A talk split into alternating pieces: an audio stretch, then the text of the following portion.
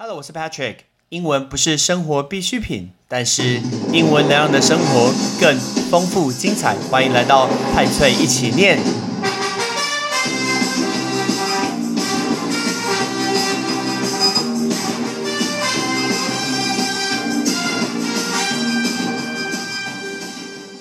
今天是教师节，教师节是一个非常诡异、奇怪，没错，就是模型啊，ghost 的那个东西，好朋友的那个鬼，一个非常诡异，不是是不同鬼啦，但是是一个很奇怪的节日。为什么？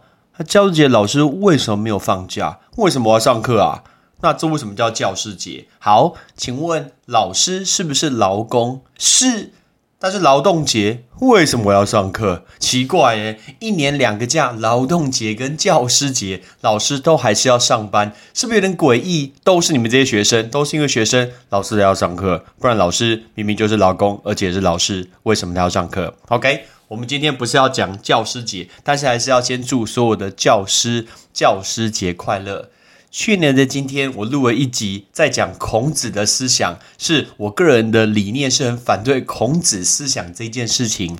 但是今年的这一集，我们又要讲孔子，我想要提三个人，每一个人人生中都会遇到一些对你来说是很重要、很特别，可能他的一句话，他做的一件事，会影响你很多，过十几、二十、三十、四十年，你都记得。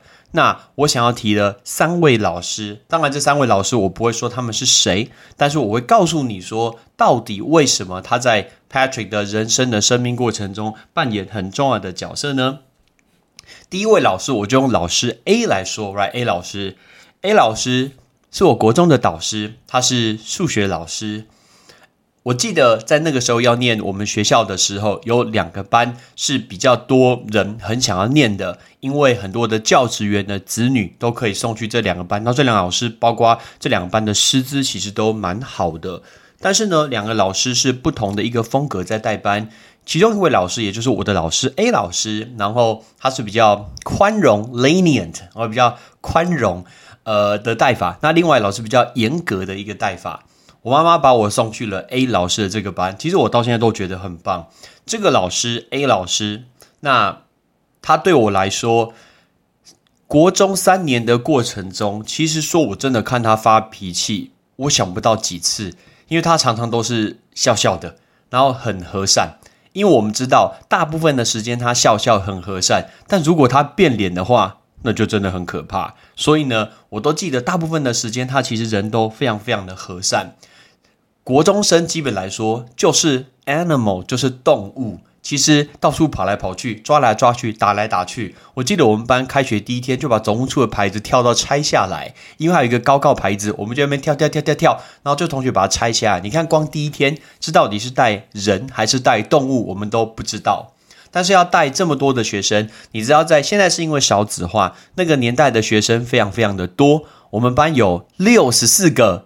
而且都是男生，你能想象吗？六十四个男生，以我现在的角度去回想，想说一定很臭又很吵。六十四个男生同个班，然后呢由老师来带，绝对非常非常的难带。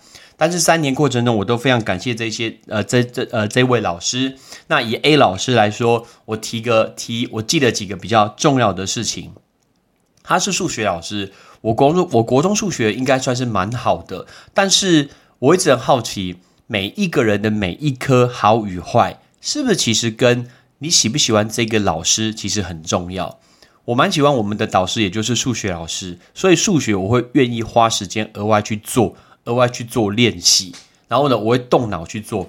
我印象有，我印象很深刻，有一次在段考之前的所有小考，然后那一次的范围全部都在讲几何学，就是讲 geometry 啊，geometry。顺便教一下大家这个字啊，几何学这个叫 geometry。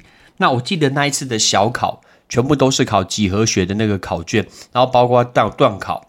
那我记得我已经连续累积两次、三次小考的考卷考几何学都是一百、一百、一百、一百。你知道，你如果打保龄球的话，你那个 strike 啊连成火鸡的时候，你心中的野心梦想就会越来越大，想要四个、五个、六个。没错，我就记得我就一路连下去，好像四次、五次、六次，然后每一次考卷考几何学全部都满分。当然，最终要来到段考，也一样想要拿到一个满分呐，所以呢，真的很努力去练习这个几何学，结果段考还真的拿到满分。所以我记得那一次是我人生中印象最深刻，就是从小考一路平均下去，然后到段考，所有的数学全部数学考卷全部都是满分，那就是 geometry。但是呢，我发现老师其实他不太会主动的说去责备你，或者是称赞你，但是他都会用一种很轻松的态度说：“哎，加油哦！”上次很棒哦，他会记，他会记得你上次的一个表现，所以你就觉得说好，我下一次绝对要做的跟这一次是一样好。那种感觉有点像是一百分对我来说可能不见得那么重要，可是让老师觉得你很棒，这种肯定的感觉是我从 A 老师身上所看到的。那他对我来说，呃，让我的。国中数学一直保持着很不错，所以我记得我考高中的时候，我国中考高中的时候，我有两科是满分的，一个是英文满分，一个是数学满分。对数学满分来说，我觉得还蛮蛮感激的，也蛮感动的。就是我国中考数学是满分，到现在我都记得，其他科就不用说了，我国文一直很烂。那接下来。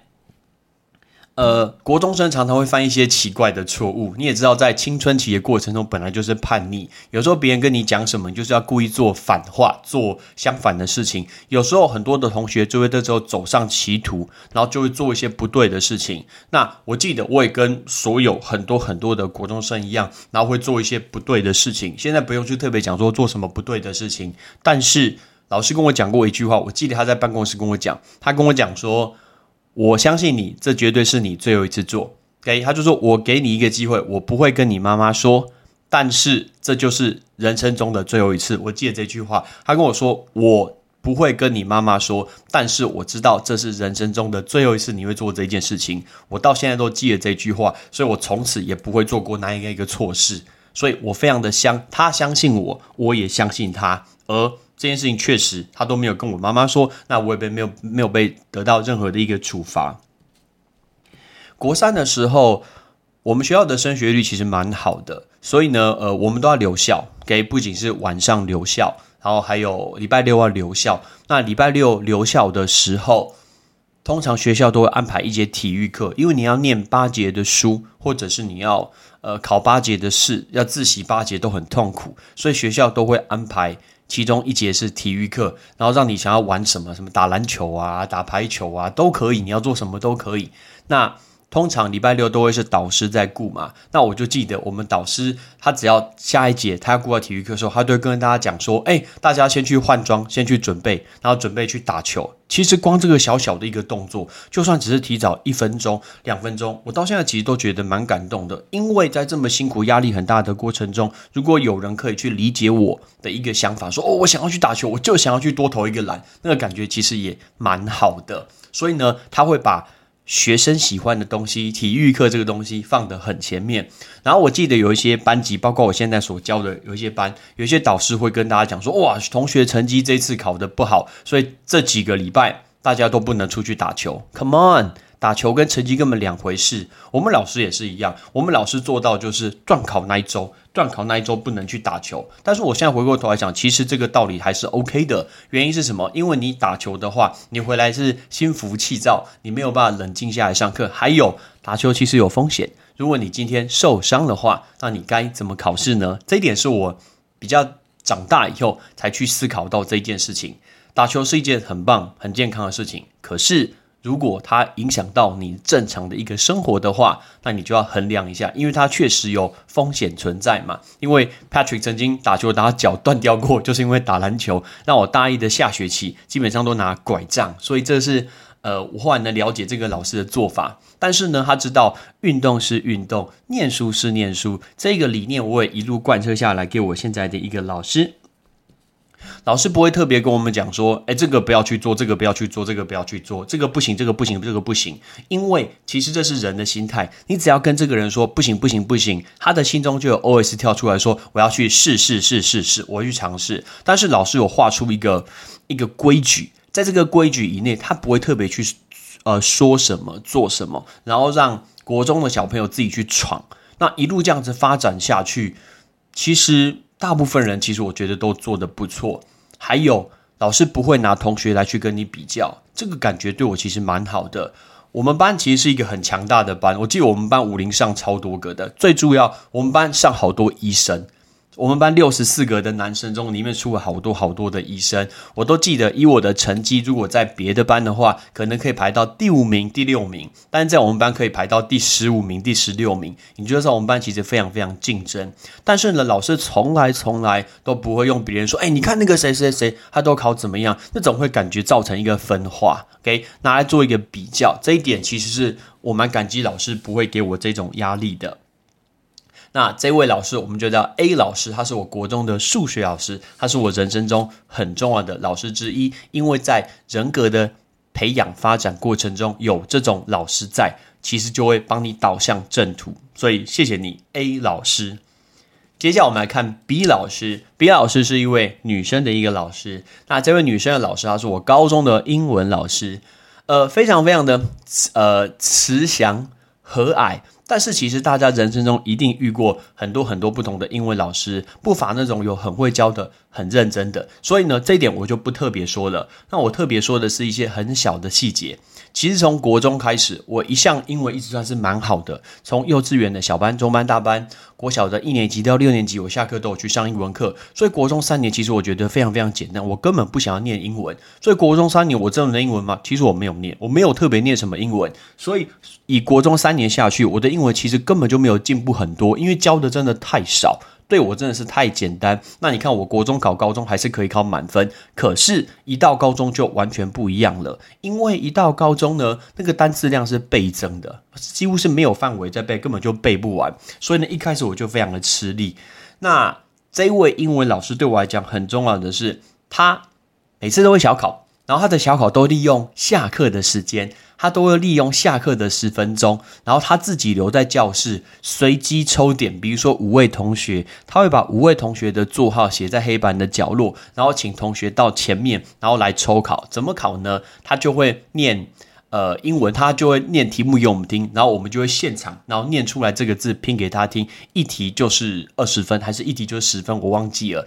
然后呢，他也都会考加分题，他希望鼓励你说，你今天多背一些同义字，多背一些额外他补充的东西，这样子他就会帮你加分。他也从来不会练习说什么加两分、四分、六分，他都会加什么十分啊、二十分啊、二十五分，一路加下去，只要你有愿意背，他就会愿意给你加分。这一件事情。让我看到我周遭的人有很大的影响，包括同班上同学有一些英文其实不是很好的同学，他都愿意说好，我决定要加分，所以他就努力去背背背背背。所以到后来大家是比赛说，哎，我的分数是一百加十六，啊你怎么一百加十八啊？他怎么一百加二十五？他说我靠。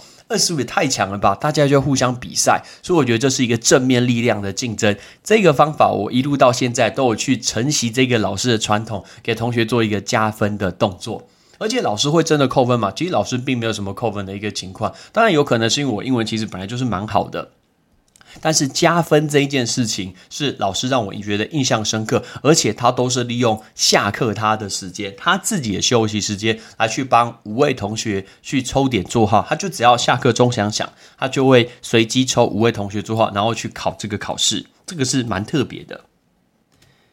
接下来，我记得，呃，三年级的时候，高三的时候，当然大家也是非常非常的辛苦。所以呢，我记得有一次他的课是下午的第五节，大家下午第五节，第五节我们上课是一点开始上课，然后上到一点四十五。但是因为大家其实三年级真的很累，所以我发现老师进来的时候，呃，因为我那个时候其实有一点半梦半醒之间，我看到老师进来的，那那个时候全班教室还是关的，大家都基本上还在睡觉。然后老师进来的时候，老师并没有把大家叫醒。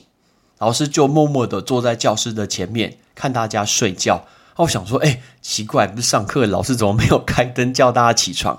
然后他就，呃，让大家大概多睡了二十分钟，然后才把大家叫起床。然后我记得叫起床以后呢，他就跟大家说：“大家三年级辛苦了，多睡一下是好事。”其实我觉得蛮感动的，以一个当时十七十八岁的一个。呃，年少轻狂的年轻人来讲说，其实这一句不经意很话，对我来讲说是很暖心的。他只是给大家二十分钟去多睡一下，可能补充好你的一个体力，然后再去多念一点书，再多写一点考卷。他那一堂课虽然只剩下二十分钟，可是我觉得他给我们这二十分钟，我到现在都非常非常的感激他。因为白天其实学校的英文就非常非常的多了，老师补充的东西很多。那晚上因为妈妈有帮我额外找家教，然后呢我也去外面上家教课，那家教背更多，根本就背不完。就是白天背，白天的量单字量已经很多，晚上单字量还是非常非常多。所以我到后来只能找自己的方法，只能找自己的方法，想办法把我的东西给背起来。但是呢，这个有点像是自己给自己的竞争，我不想输给自己。OK，有一句话我记得很有名，就是说，其实不要只想着要赢，但是绝对要想着不能输。赢跟不能输听起来好像是一体的两面，可是赢一路赢下去，可是输输的感觉是很讨厌的。其实我觉得我在高中的英文过程中表现还算不错，至少我高中考大学英文还是满分。那我今天我考的过程中，我就是不喜欢那个输的感觉，我不喜欢班上有人会比我分数还要高。包括我记得三年级的时候考模拟考，然后考模拟考的时候会有考作文嘛，那作文基本上不太可能拿满分呐，所以呢，大家会公布那个排行榜，现在以现在都不会。以前都会那种全校的一个排名，然后各科多少分贴在公布栏上。现在想想其实是蛮残忍的，我都会赶快去看一下我的分数，一路看一下前两张纸有没有人考比我高，没有人比我高，OK，这次过关，我绝对可以打败全校的人。但我记得会要给我最大的挑战，就是我民班的好朋友，Shout out to Edmund，Edmund 现在有一对可爱的双胞胎，也感谢你送了我很多的一个东西，也给了我很多的建议，非常非常感谢你，因为他英文也非常好，因为他从小跟我一起长大，所以我每次就心底想说，我一定要打败你，我的分数一定要比你高，所以呢，就是很就像刚刚跟大家讲说那种加分题的概念，我一路要。当最前面那个人，我不能输给任何人，不能输这件事情会让自己一路往前冲。那包括家教加上学校的英文也是一样，老师拼命的补充，晚上的家教老师也叫我背的非常非常多，他叫我背课文我的天哪！到现在我想说，干什么叫我念课文？我才不要念课文，背课文到底是做什么？我是不敢相信。但是现在想想就算了，反正就过去了，这不是一个很好的教学方法。但白天我真的没有时间去背 B 老师给的英文，所以我就怎么做呢？我就记得在他上课的过程中，我非常非常认真听，在他教的过程中，我告诉自己，我现在一定要想办法至少把它背起来百分之三十到四十的东西。然后这堂课上完以后，离放学之前应该还有几次的呃下课。其实我从来不用立刻下课背，下课到下一堂课老师来之间。大概因为老师不可能准时就出现在教室嘛，老师从办公室走过来，或者他有事情，可能我会赚到三到五分钟的一个空档。可是三到五分钟的空档，如果一天我利用四次的话，四乘五就是二十，我就赚到了二十五二十分钟左右。所以呢，我会告诉我自己说，我今天一定要利用老师还没进到教室开始上课的空档，帮我把 B 老师告诉我的英文单词把它给背起来。这样子我回家就不用背，因为我回家没时间，我回家要去背。家教老师给我的英文，呃，因为东西太多了，所以这个是我所找到的东西。这样子也让我觉得我在上 B 老师的一个课程中呢，呃，吸收量特别的多。那记得其实印象一下就很深刻了。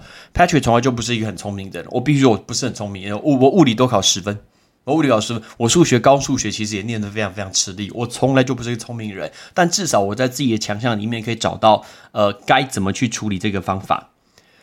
高三的时候，我有考学科能力测验。那考学测之后，然后我那时候我去申请台湾大学。然后申请台湾大学以后呢，那时候心情忐忑不安，等待非常非常的久。然后等到我记得第一天，呃，就是要公布的那一天，因为那个时候没有手机嘛，网络其实也没有这么的发达，所以呢，我就坐在呃教室里面。结果就是这位 B 老师，他就很快。很高兴跑到窗边，然后告诉我，那时候我们在上课哦，忘记自习还是上课，他就跟我说：“哎，圈圈圈圈出来一下。”然后我就出来一下，他就跟我说：“恭喜恭喜，你上台大了。”他是第一个告诉我说我上台大的老师，我非常开心，所以感谢这位老师。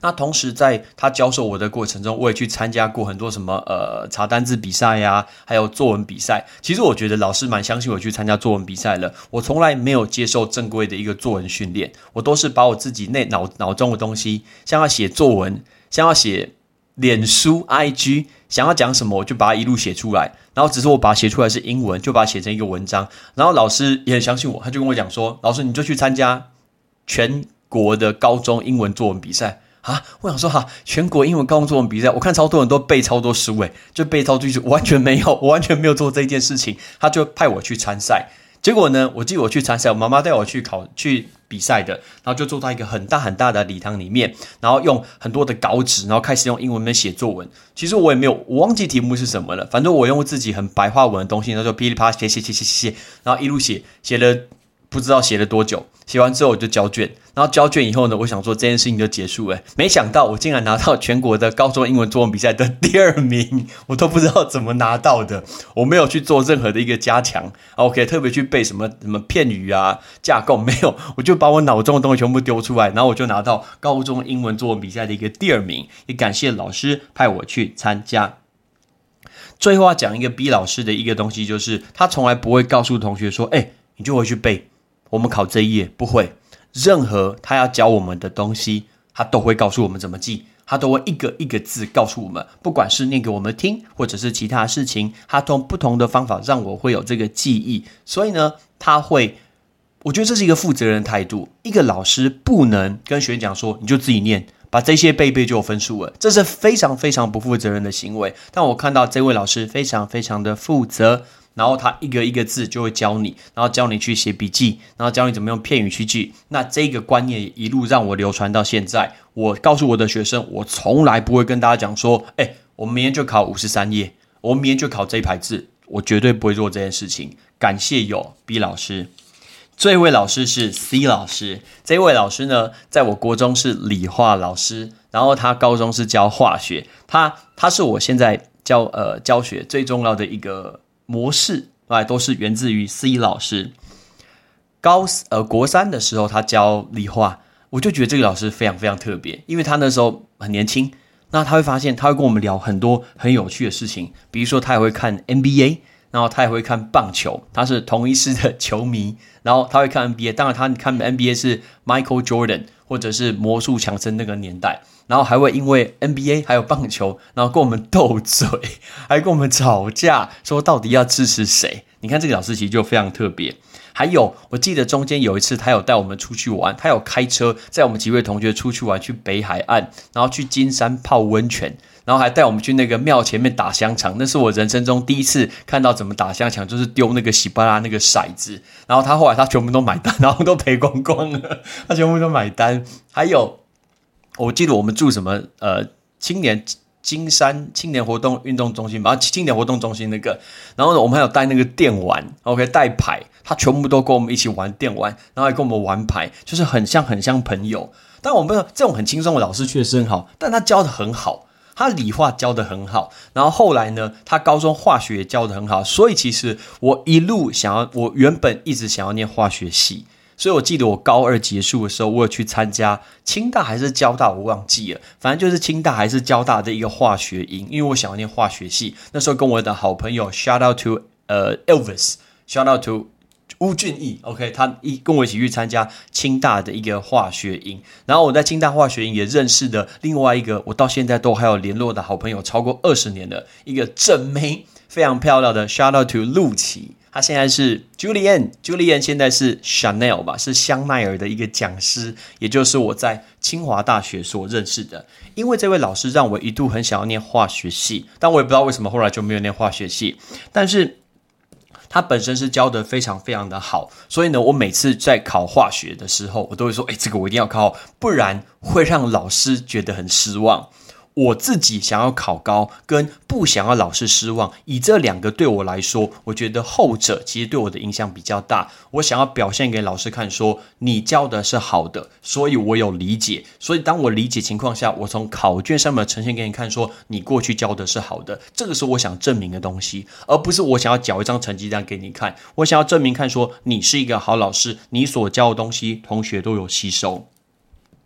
我们学校是一个天主教的学校，我们圣诞节之前都会有所谓的圣歌的比赛。我记得在高一的圣歌的比赛的时候，那大家唱歌嘛，然后呢，我记得在唱歌的之前，老师提了一大桶热热的姜茶过来，然后给我们全班喝，然后希望我们大家可以润喉，那嗓子比较好一点，再上去唱歌。我到现在都记得那一幕，我也很感谢这位 C 老师，所以我也把。这个习惯带到了我现在的教学。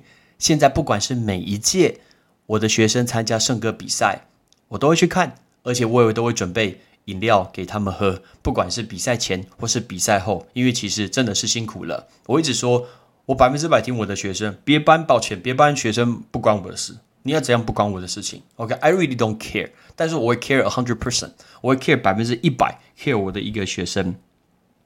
老师以为跟我们一起打篮球。我记得说下课的时候，他刚好可能下一节没有课，他们跟我一起打篮球。虽然打篮球好像没有很强，但是他蛮高的。但其实现在高中生都越长越高，感觉上不要跟现在高中生打篮球，根本就打不赢他们，自自取其辱而已。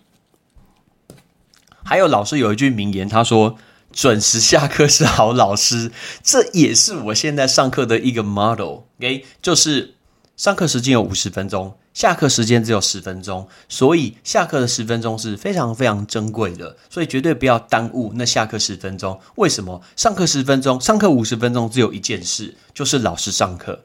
下课十分钟有很多事：打篮球、打排球、打羽球、看学长、看学妹、看妹、福利社，所以这些其实全部都会发生，还要找老师、找教官。被老师骂，你看这么多事情塞在十分钟，所以效率值来讲，下课十分钟是非常非常珍贵的。所以我虽然跟大家讲说，呃，我都知道大家都会上课钟响一响，然后就跑去上厕所，因为我也知道这是时间利用，这是一个很好的时间利用的典范。因为上厕所这件事情可以利用在上课打钟之后的那三分钟，赶快去用。你又不是老人家，你撇尿撇十分钟不可能啊！所以呢，赶快把它给尿完之后回来上课，这是对的，我非常的支持。那也是因为这位老师告告诉我们说，准时下课是好老师，没错，他也永远都是准时下课。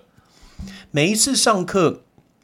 他都是笑嘻嘻的走进来，真的，不管每一个时间，他都是笑嘻嘻走进来，我都会很开心看到他准备好要今天的上课，从来不会这样子无精打采、要死不活的一个样子。但是，呃，我只记得这位老师，我国中继续念完以后，继续留在我们学校直升念高中，有非常非常非常非常非常大的原因，都是因为回来的导师是这位 C 老师。我当时有三个的选择，我跑去台北考学校。那我其实分数考得蛮高的，但是那一年的题目算蛮简单，所以你要非常非常高分才能念建国中学，才能念师大附中，才能念嗯成功。但是我没有考到这么前面，我没有考到这个前面，所以呢，我那时候好像考到大同吧，第那时候是第大第五志愿，我只有考第五志愿。然后后来我去考延平中学，我妈妈带我去考延平中学，我有考上。哦，我有考上，所以这两个在选的过程中，另外一个就是我的母校，我继续留在桃园的一个学校。那这三个学校在我选的过程中，我后来选择的桃园的一个学校，最大最大的原因就是因为我知道回来的导师是这一位 C 老师，所以我才回来我们学校继续念。当然那时候因为我的成绩是蛮好的，我国中成绩蛮好的，所以我念高中三年都不用钱。学费杂费都不用付，然后呢，包括离我们家非常非常近，我们家跑过去大概只要三分钟，所以我每天可以睡到七点，可以睡到这么久，所以我觉得这一点也是优势。那各种的一个因素衡量下，我决定回来了我们一个学校。那大部分的原因都是因为这位老师高一的时候这样子教教教教完以后，准备要上高一要上高二，可是发生一件事情，就是老师他离开我们学校了。老师他跑去别的学校教书，当时我是非常非常不能接受的。我记得那天的下午，老师要进来上课的时候，我记得全班很多人也都红了眼眶，因为大家要跟我们，就是他要跟我们说他要离开我们学校，他不教了。我就觉得说，老师你怎么可以做这件事情？我是因为你才回来，你怎么可以离开我们？可是其实过了这么多年，我回过头去想，其实我能够理解为什么，这就是经济的现实面。公立学校当然绝对是一个比私立学校好的一个选择。现在您也。呃，光也光荣身退，呃，准备要这个已经要退休了嘛，所以感谢老师。其实现在我真的能理解，但是当时我是不能够理解的，就是说你为什么要离开我们班啊？离开你为什么不能带完这一年？但是当时学生想的真的比较少，但现在其实真的可以理解，因为一个好的机会，你今天去考这个教证，你考上了，你当然要去做啊，因为你的福利、你的薪水这些东西其实是最重要的。但虽然只有短短的相处这大概两年的过程，我觉得老师对我的影响非常非常的大，包括我现在所教学的一个模式。大家知道电视上有一个可能很多人都看过的一部一部叫做《麻辣鲜师我要当老师，答应要这个吧？谢祖不是谢振武哦，谢振武是卖那个氧气人参基金那一个。耶，我说是谢祖武。那谢祖武的麻辣鲜师，其实我觉得他的上课模式就跟这位 C 老师非常非常的雷同类似。那这三位每一个人的人生中遇到非常非常多的老师，那这三位老师包括 A 老师的数学老师，B 老师的英文老师，还有 C 老师的化学老师，对我来说都是人生中。很重要的老师，那我也非常非常期许我自己会成为某人生命中很重要的老师，或许是一个态度、一个习惯，讲的一句话会影响他一辈子。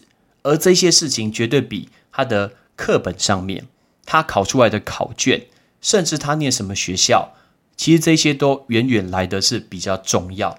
我回过头去看我的国高中的一个同学，谁会记得那个时候的排名？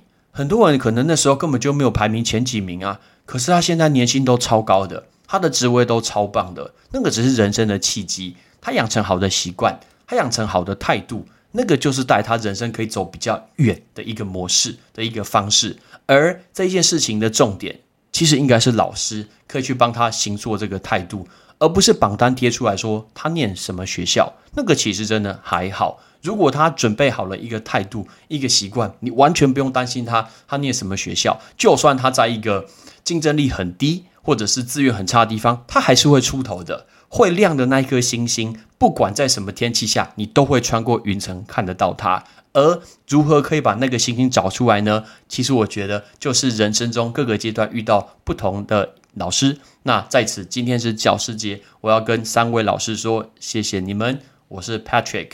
那教师节快乐，拜拜！感谢你的收听。如果你今天是用苹果的手机，麻烦帮我用你的 APP 叫做 Podcast，给派崔一起念这个节目五颗星，或者是在底下可以留言分享一下你想听的一个内容，想提出的问题，对本节目的一个建议，Patrick 一篇一篇都一定会看。还有，帮我把这个节目分享出去，给你的亲朋好友，让更多人可以一起听到有趣学英文的一个方式。OK，I'm Patrick，拜拜。